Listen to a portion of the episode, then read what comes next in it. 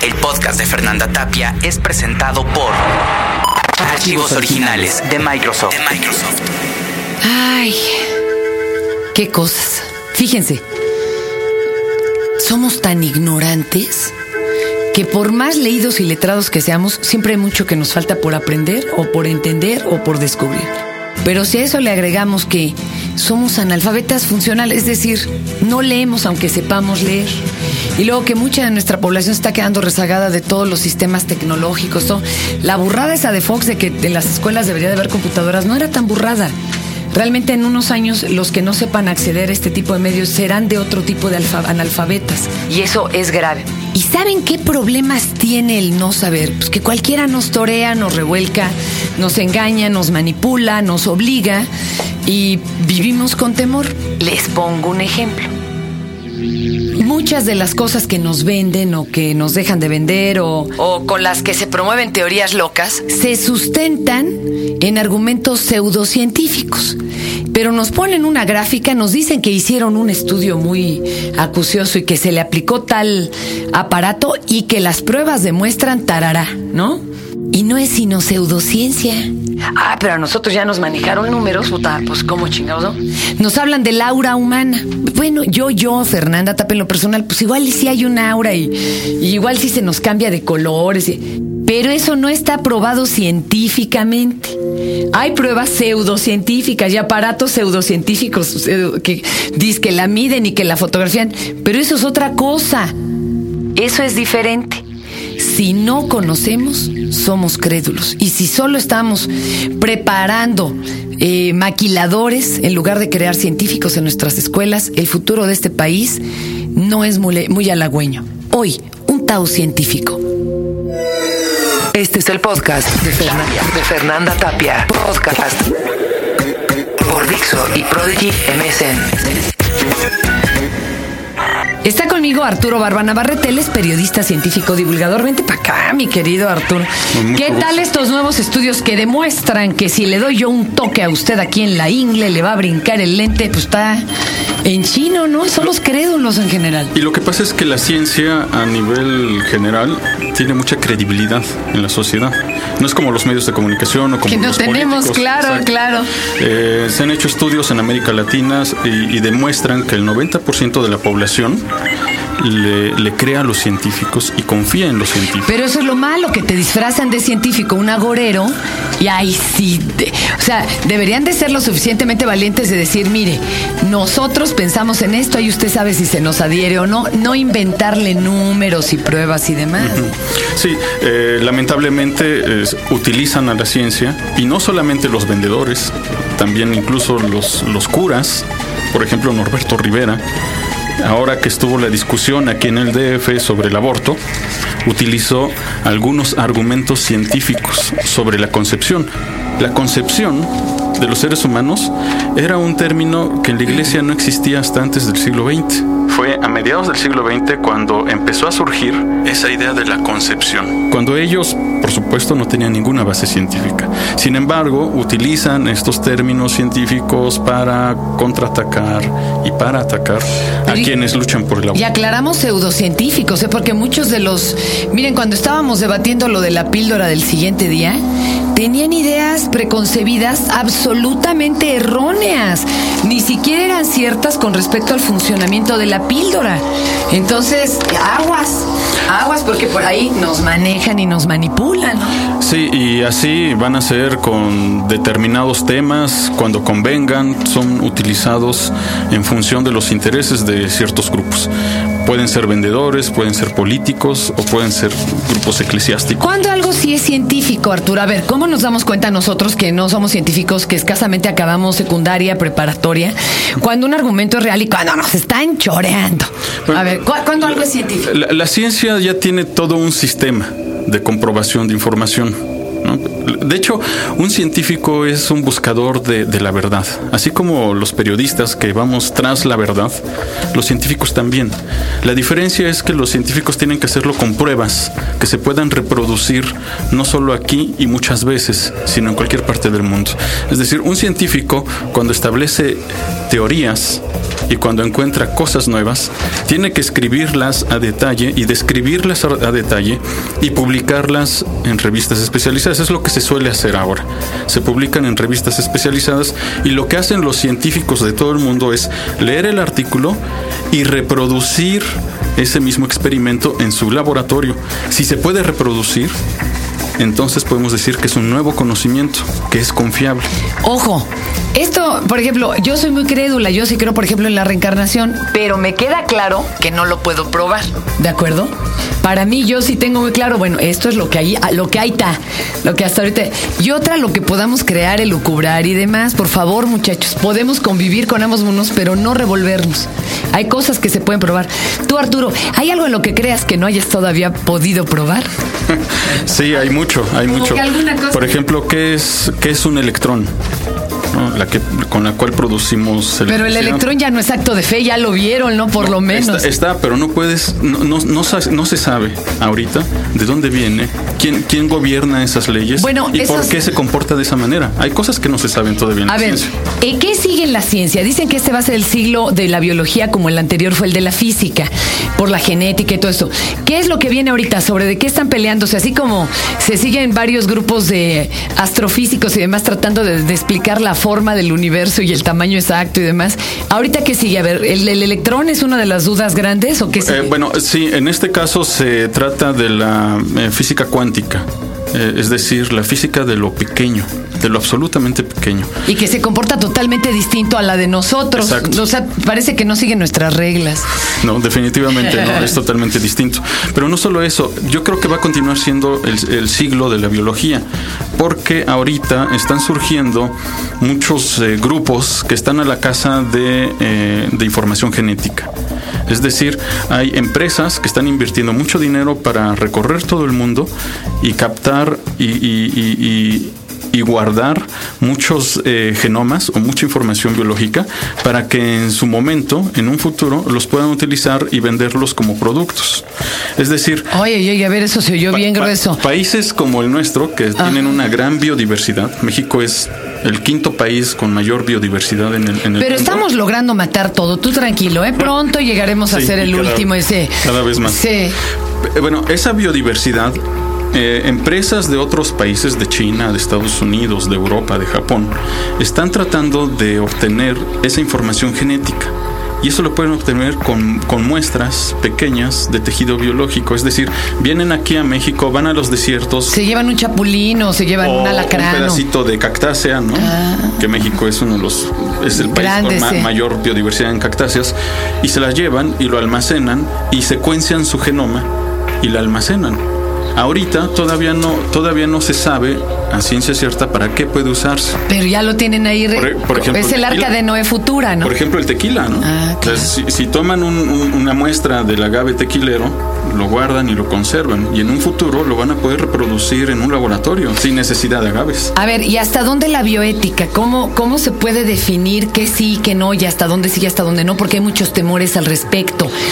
Eh, ¿Qué se va a valer y qué no? Es, es uno de los temas que van muy relacionados con esto de la, de la genómica ¿no? y de la genética. sí, si no vamos a acabar como en el mundo feliz. Aunque es un asunto muy reciente, déjame decirte que en el mundo no tiene más de 15 años. Pues no, porque hacían experimentos con animales vivos y in situ y como vas, y muchos de ellos ni siquiera servían después para aplicarse a humanos. Exacto. O sea, sí. imagínate que se van sobre del otro, ¿no? O, casos terroríficos muy recientes, como el caso de la eugenesia, ¿no? ¿Qué es eso? A ver, exacto. Eh, ellos querían establecer el origen de las razas puras y establecer eh, eso, ¿no? El, definir qué lo hacía puro a la raza aria, ¿no? Genéticamente hablando. Yo sí quiero que entremos ahí en materia porque, a ver, ¿cuántos genes tenemos en común con la mosca de la fruta? Bueno, el ser humano tiene cerca de 25 mil eh, genes. Específicamente, ¿no? Ajá. Eh, la mosca tiene cerca de 8000 genes. Ajá. La, las- la cercanía entre una especie y otra es más o menos como el 60%. Es decir, los, la, la mosca comparte 60% de sus genes con nosotros. Ahí nomás, para que no se anden dando baños de pureza. Y la rata 65%. El, el con el mono, bueno, ya es Bueno, una cosa. Es 98%. Bueno, ¿y cuál es la diferencia entre un chino, un neozelandés, nosotros, un gringo, a ver, y el- Hitler? El 0.01%. Es decir, la diferencia es Quieren borrar el término razas, incluso, ya de los... De hecho, no existen. ¿no? No existen. ¿Qué tal? Se le llama va- variedad, eh, variedad genética, por decirlo de alguna manera, pero más que genética es una variedad eh, ambiental. Es decir, esta diferencia que, que ha marcado el 0.01% de los genes entre unos humanos y otros no obedece a su, a su origen genético. Mis queridos neonazis, mis queridos cucuzclanes ya se chingaron. O sea, no hay tal. No. ¿Qué cosa, compañero? Obedece más bien a cuestiones ambientales. Wow. Oye, y hay quienes ahora hay una corriente totalmente en contra de Darwin y otra apoyándolo. La evolución. Bueno, ¿cuál es, re- hasta dónde se equivocó Darwin y hasta dónde no? Bueno, lo, lo que pasa es que está esta corriente del diseño inteligente, ¿no? Que está predominando mucho entre incluso algunos sectores intelectuales, que plantean que hay un ser superior que diseñó genéticamente a los seres humanos. Eh, ah, bueno, lo- la, espérame, ya, le- es la de Sakaraya Sechin. Exacto. Sí. Bajo un diseño o un plan maestro inteligente que creó todo el universo y todas las especies, Ah, el bueno, ser el humano. universo. Hay otra teoría, la de Sakaraya Sechin, que es la de los eh, dianéticos, que dice que somos el producto de una manipulación eh, genética de unos extraterrestres que llegaron aquí a la Tierra y nos, dieron un adelantón. Esas sí son historias. ¿Cómo crees? Si se ven re buenas. Sí, se venden además mucho, ¿no? Bueno, pues no sé qué tanto se vendan los libros de este hombre, pero ¿cómo lo ves tú? Pues bueno, en realidad son pseudociencia, ¿no? Son es ficción, no es nada real, ¿no? ¿Y qué tal la arqueoastronomía? Que eso, esos Bueno, son de veras científicos. Fíjense, amigos, que hay toda una corriente que dice que probablemente, que todavía no lo han podido probar, las pirámides de Gizeh, eh, las de aquí de Teotihuacán son mucho, pero muchísimo más antiguas de lo que creemos y que fueron construidas cuando, por ejemplo, las tres pirámides estas de Egipto coincidían exactamente en su localización con el cinturón de Orión y que entonces tendrían muchos miles de años más de lo que pensamos. ¿Esto cómo lo van a poder probar, oye? Bueno, solo con mejores pruebas. Hay, hay un... De antigüedad en la piedra, de, ¿no? da- Porque, de pues, datación, exacto. La prueba que se utiliza ahorita es el carbono 14. pero pues no hay carbono ahí en esas piedrotas, ¿o sí hay? Sí, sí hay, pero en, en dosis totalmente pequeñas. Entonces se van a tener que descubrir o inventar nuevos métodos de datación. De hecho, ya es una discusión a nivel internacional entre los expertos. Hijo, se es que eso es bien inquietante. ¿eh? Sí, sí. Como la Biblia nos dice, no, no solo hay seis mil años antes de Cristo. Este, ya ves que es así como la teoría. ¿Cuánto dice la ciencia que hay hombres antes? Bueno, el ser humano, más o menos como tal, el Homo sapiens, tendrá como cuatro millones y medio de, de años, ¿no? La especie Homo sapiens, ¿no? Falta, faltan varios capítulos de precuela, ahí nomás para que le acabaláramos. Pero, por ejemplo, el hombre de Neandertal tiene todavía un poco más de tiempo, ¿no? Y hay otras especies que se han estado descubriendo. De hecho, ahorita, esta semana, se publica un artículo en una revista científica que establece que el hombre de Hobbit, el hombre de las flores que encontraron hace como un año y medio, es decir, fue un, un ser humano de más o menos un metro de, de altura. ¿Cómo crees como Tolkien contaba los hobbits? No es Exacto. cierto, no te lo puedo creer. Entonces, entonces se, le, se le conoce como el hombre de las flores, el hombre de flores, o como hobbits. Eh, ahora se, le- se están haciendo estudios más recientes que se reportaron esta semana que a lo mejor determinan que es una nueva especie de seres humanos. ¿no? Entonces, eh, eh, la, la ciencia es así. La ciencia, en la ciencia no hay conocimientos absolutos. En la ciencia hay muchos conocimientos que todavía no se adquieren, muchas cosas que todavía no se conocen y que continuamente se va avanzando. La teoría de la evolución es una de ellas. La teoría de la evolución es una teoría muy amplia, muy grande, que, que cubre un espectro tan enorme como la vida misma. Entonces es complicado ahorita decir eh, Sí, sí o sí, ¿no? si, si es cierto o no. Lo que sí se ha descubierto es que muchas especies de animales han evolucionado y se ha encontrado muy claramente esa, esa, ese árbol genealógico de las especies, ¿no? Como ahora los dinosaurios se sabe que evolucionaron, a las, las aves evolucionaron a partir de los dinosaurios. Oye, y por último, eh, eh, hablando eh, como metáfora, ¿eh? ¿Cuántas Evas y cuántos Adanes hubo realmente? Porque eso también ya lo han llegado a deducir. ¿Cuántos XXXY para que de ahí surgiera el hombre? Creo que eran 9 y 12 o algo así. Bueno, hay, muchas teorías, sí, porque se habla de las distintas tribus que, que, se formaron en el momento de la evolución del, del ser humano. Lo en lo que sí han coincidido, sí, hay quienes mencionan, por ejemplo, de la, de la tribu inicial que salió de África y que algunos se fueron a Asia, otros se fueron a recorrer el resto de África, otros a Europa, y de ahí algunos dieron el brinco a Australia. Eh, entonces se habla más o menos como de siete grandes orígenes, ¿no? O siete tribus, por decirlo de alguna manera. Pero de todos modos, la, la coincidencia es que hay un origen común y que todos venimos de África. Ay, qué interesante. A ver, eh, ¿nos traes por aquí una, una, revista? Sí, es la revista Ciencia de la Academia Mexicana de Ciencias. ¿Dónde la compramos normalmente para los En locales cerrados se, se, vende cada... Es trimestral. Trimestral. Sí, en librerías, locales cerrados. Difícil, difícilmente lo encuentran en puestos de periódicos, pero hay algunos en el centro que sí. www.revistaciencia.am.edu.mx también para que la, la, consigan. Cuesta 35 pesos, pero yo creo que están lavando dinero porque está muy bien presentada para los 35 pesos, compañero. Déjame decirte que es este la revista más antigua de divulgación de la ciencia en México y todavía se mantiene vigente. Tiene más de 50 años. Entonces. Oye, ¿y eh, ¿han, agarrado algún capítulo de ahora que contradiga algo totalmente, un nuevo descubrimiento, algo que hayan publicado hace 35 años? Sí, Eso sería interesantísimo. totalmente. Wow. Oigan, Arturo Barba, que es con quien estamos platicando en este pod. Les digo que es colaborador y bueno, fundador de la revista MX, columnista de Milenio y es corresponsal del portal de internet scidev.net eh, de la revista Science and Nature. Y oye, eh, para quienes te quieran contactar, correo electrónico o algo que sean nuestros científicos en ciernes, por favor, chicos, ¿cuál es la importancia de dedicarse a la ciencia en este país y no quedarse de maquilador, aunque se vale entrarle un rato, a lo mejor sacar la chamba y demás, pero no dejen de estudiar algo. Es, fundamental dedicarse a la ciencia porque gracias a la ciencia se pueden generar nuevos productos, se puede impulsar la economía, se pueden crear nuevas empresas como Bill Gates, ¿no?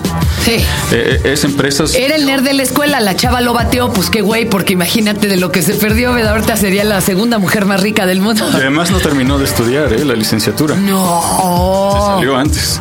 Y no le interesa ir a cubrir las materias. no, la verdad es que países, piensen en los países grandes perdedores de la Segunda Guerra. Ahorita son de los que marcan las reglas en el mundo. Japón, Alemania, eh, la misma Corea, ¿no? Y todo esto. ¿Por qué? Porque le metieron a su ciencia y su tecnología. Si no, no vamos a salir del hoyo nunca, chicos. déjame decirte que la ciencia y la tecnología son el último escalón de toda la cadena que significa la educación pública. Entonces es importante invertir en la educación. Corea en 20 años logró salir adelante gracias a que le invirtió en la educación. Y lo mismo hizo China en 10 años. De países miserabilísimos, ¿eh? estamos hablando. Bueno, México lo puede hacer también. ¿A dónde te contactamos, compañero? Eh, a la Academia Mexicana de Ciencias eh, hay dos vías: la, la, página web que es www.comunicacion.amc.edu.mx y al correo electrónico que es amcpress de prensa en inglés p r e s arroba servidor.unam.mx. Acuérdense, hay ciencia y cosas que parecen científicas, pero no lo son. Se valen, digo, vivimos en un mundo mágico, ¿no? El realismo mágico aquí, cotidiano de nuestros días. Pero no pierdan de vista lo que es una cosa y otra. No se engañen. La ciencia es ciencia. Muchísimas gracias, Arturo. muchas gracias. Y ahí están, muchachos. Les dejamos la ciencia en sus manos. Recuerden que si son buenos para armar historias, ahora pueden hacerlo y ganar puntos. Y con estos premios, la imaginación siempre nos lleva a crear historia. ¿Cómo? Pues ahí les va. Tecnología.prodigy. Visiten tecnología.prodigy.msn.com diagonal. Busca la sección de archivos originales. Tienes que ingresar tus datos y una vez hecho esto, arma las imágenes del cómic como tú creas que va la historia. Si le atinas al mensaje, entonces ganas puntos. Así que divirtiéndose y ganando al mismo tiempo, tienes que descubrir el orden exacto de las imágenes en el menor tiempo posible. Y además puedes participar en el blog de la historieta diciendo cómo hubieras actuado si hubieras sido uno de los personajes o comentar sobre la historia. Participa, es bien fácil. Archivos, originales, de, Microsoft. El podcast de Fernanda Tapia fue presentado por Archivos Originales de Microsoft. De Microsoft. Este fue el podcast de Fernanda, Tapia. Podcast por Dixo y Prodigy MSN.